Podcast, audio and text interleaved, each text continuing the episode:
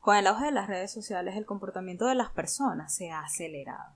Y el nivel educativo o el nivel de conciencia que las personas tienen acerca de cualquier tema se ha incrementado de una manera bastante considerable en comparación a unos años atrás o por lo menos hace unos cinco años para no irnos tan lejos. Esto ha hecho que cada día sea más necesario la incorporación de profesionales de la salud dentro del Internet para poder cubrir estas necesidades que se están manifestando dentro del Internet en relación a los temas de salud.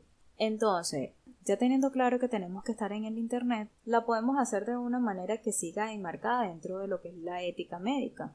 Si en nuestro comportamiento, en nuestro ejercicio, en el mundo real, o sea, en nuestro día a día, siempre lo estamos pensando eh, basado en lo que es mejor tanto para el paciente como para nosotros como profesionales, teniendo presente la ética que se nos ha sido enseñada, pues esto tenemos que trasladarlo al mundo digital. Esto no tiene por qué ser diferente. Entonces, en este episodio vamos a hablar acerca de tres pilares fundamentales que todo médico que está dentro de la red tiene que saber.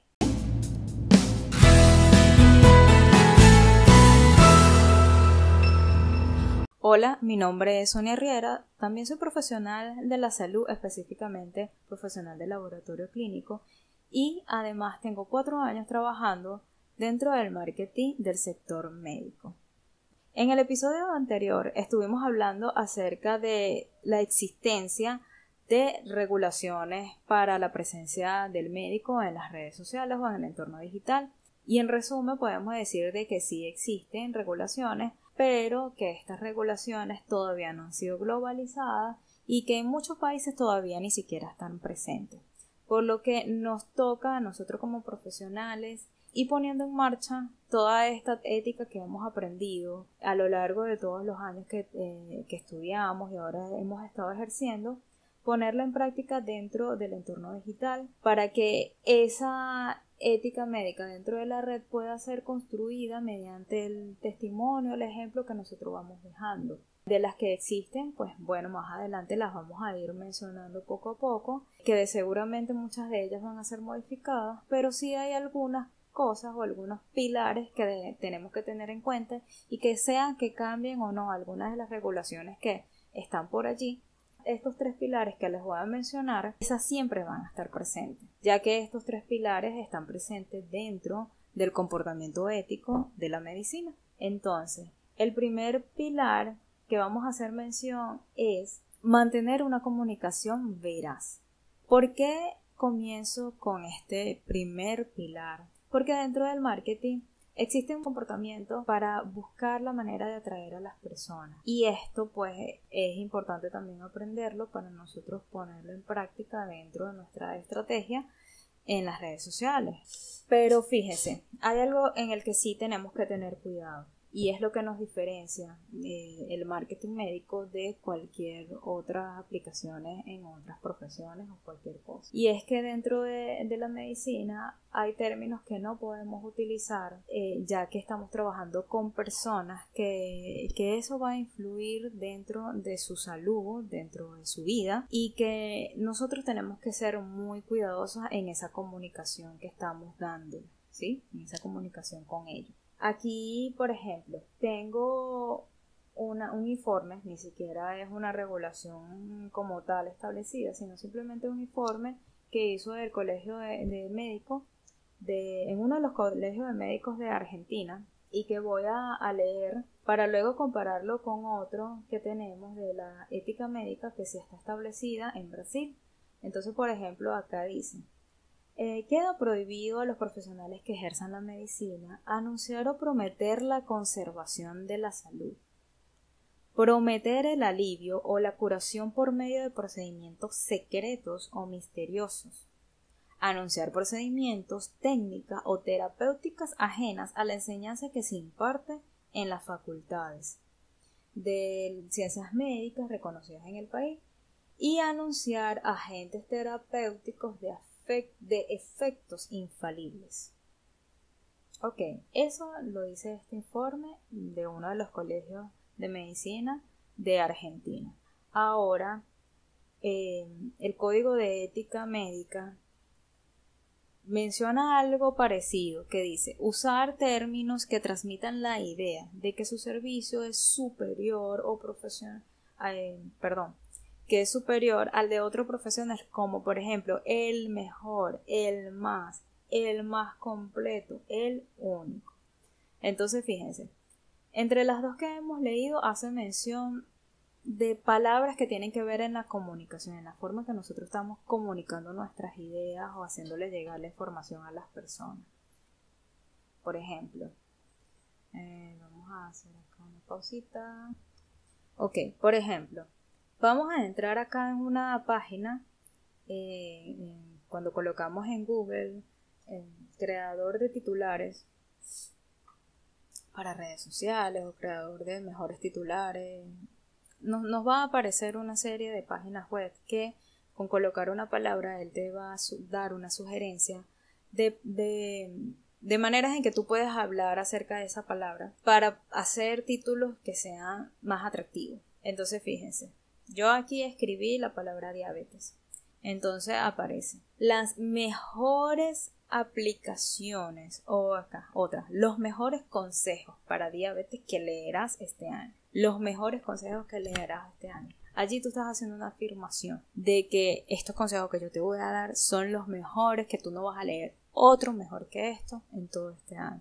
Son afirmaciones que nosotros no podemos decir. Otra dice los mejores 80 consejos para la diabetes. Otra dice la guía definitiva para diabetes ese tipo de palabras no podemos utilizarlas em, porque me está, son, son afirmaciones que dicen haz esto y vas a tener este resultado. Y dentro de la medicina es una de las cosas que nosotros cuando estudiamos lo, lo aprendemos y lo tenemos súper claro y es lo que hace que nosotros podamos eh, aplicar nuestra, nuestros conocimientos dentro del área de una manera personalizada. Saber que cada persona es diferente, que cada cuerpo es totalmente distinto el uno del otro y que lo que le funciona bien a, a este organismo no es, le funciona bien como aquello. Cosas que están estandarizadas, que están probadas. Y la única manera de nosotros poder hablar de algo es mediante la evidencia, pero nunca porque lo supongo. Eh, en vez de decir la guía definitiva para diabetes, podemos decir una guía, este, una guía completa, eh, la guía completa para el manejo de diabetes. Pudiéramos decir que está completa, que, allí está la información, la información que necesita.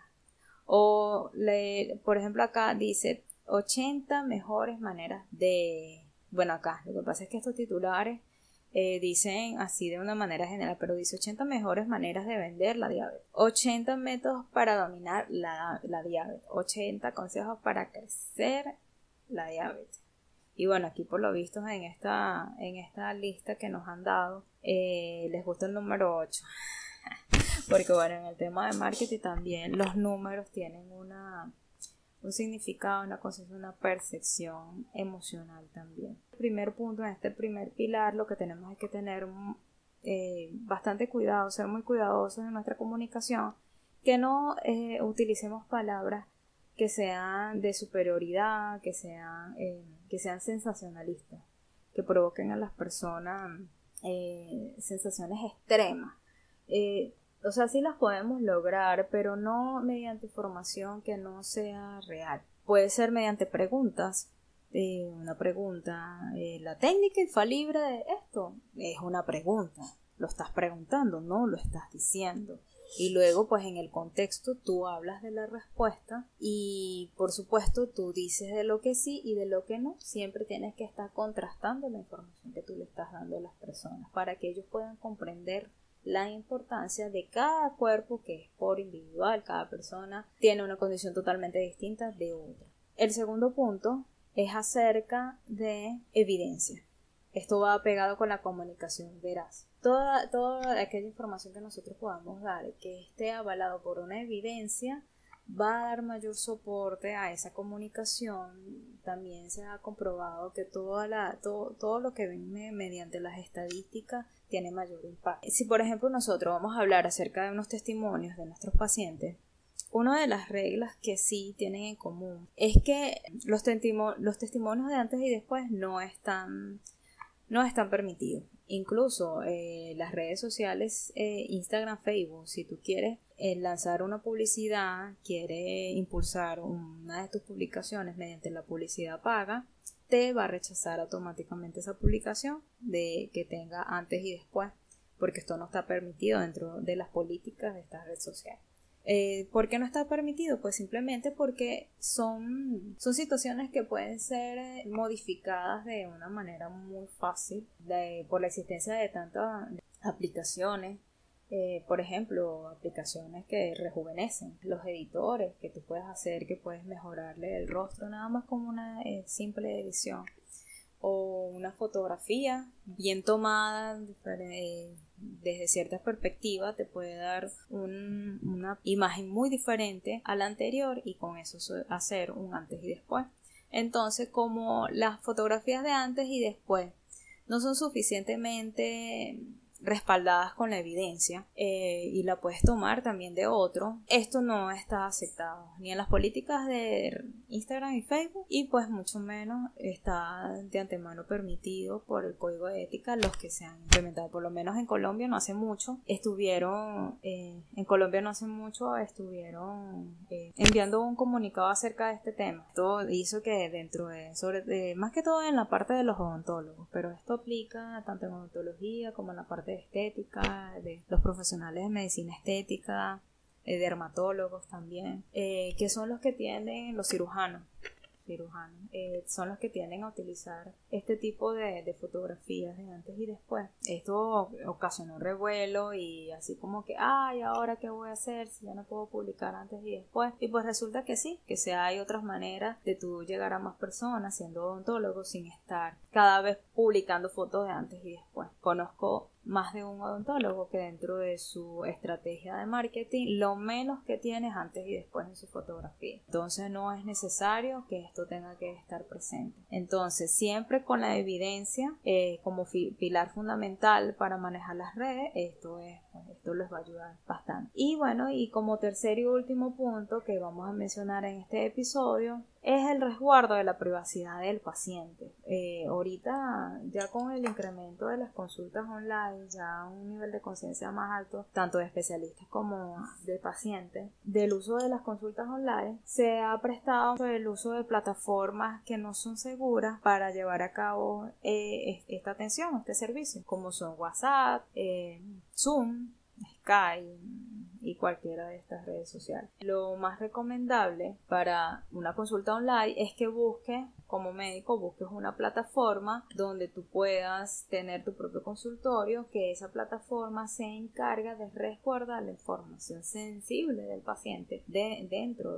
allí dentro de, su, sistema operativo. Eh, ¿Por qué estas aplicaciones de terceros no pueden ser utilizadas? Porque bueno, si ellos quieren tomar esas fotografías que te compartieron a ti durante el chat, este, ellos la quieren tomar y luego usarla, eh, pues eso se escapa de tus manos, las manos del paciente, pero está violando una ley que es de resguardo de privacidad del paciente, algo que se nos ha enseñado durante toda la carrera, y otra manera también de resguardar la, privacidad del paciente. En este, en, este punto lo tocamos acerca de, de las aplicaciones entonces de terceros, pero también tenemos que tener mucho cuidado al momento de compartir información. Eh, por ejemplo, eh, a veces quieren compartir placas para hacer mención de algo dentro de la imagen. Eh, tienes que estar muy atento de que esta placa no salga el nombre del paciente, ni la edad, ni tenga signos de ubicación ni de día, para no dar señales de como que quién, quién es. Mucho cuidado con eso, de igual manera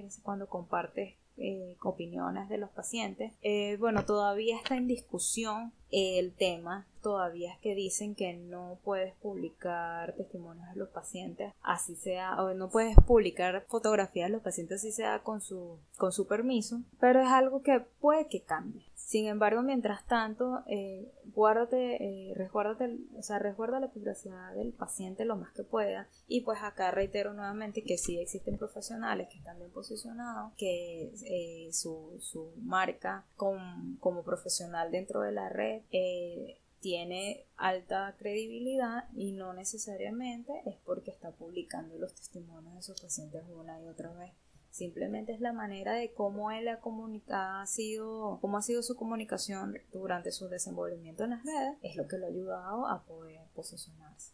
Bueno, retomando, ¿cuáles son los tres pilares fundamentales de todo médico que está presente en la red? Son una comunicación veraz, una comunicación basada en la evidencia y mantener el resguardo de privacidad del paciente. Con esos tres pilares fundamentales dentro de tu presencia online, pues te digo que puedes estar mucho más tranquilo. Así que, bueno, estamos accionando dentro de las redes. Excelente por eso, todavía lo estás pensando, te invito a que ya lo hagas.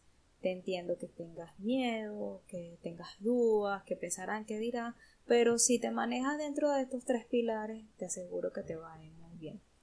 Eh, muchos lo están haciendo manteniéndose dentro de estos tres pilares y, de verdad que sí se puede, sí se puede.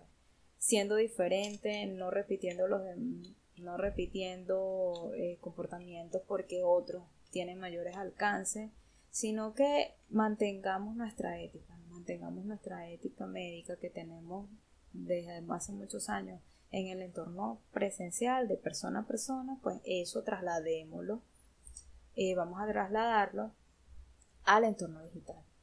Bueno, eh, mi nombre es Sonia Riera, un placer en este episodio haber conversado con ustedes, me gustaría conocer la opinión que tengan, lo pueden dejar entonces acá en los comentarios de este podcast y será hasta un próximo episodio.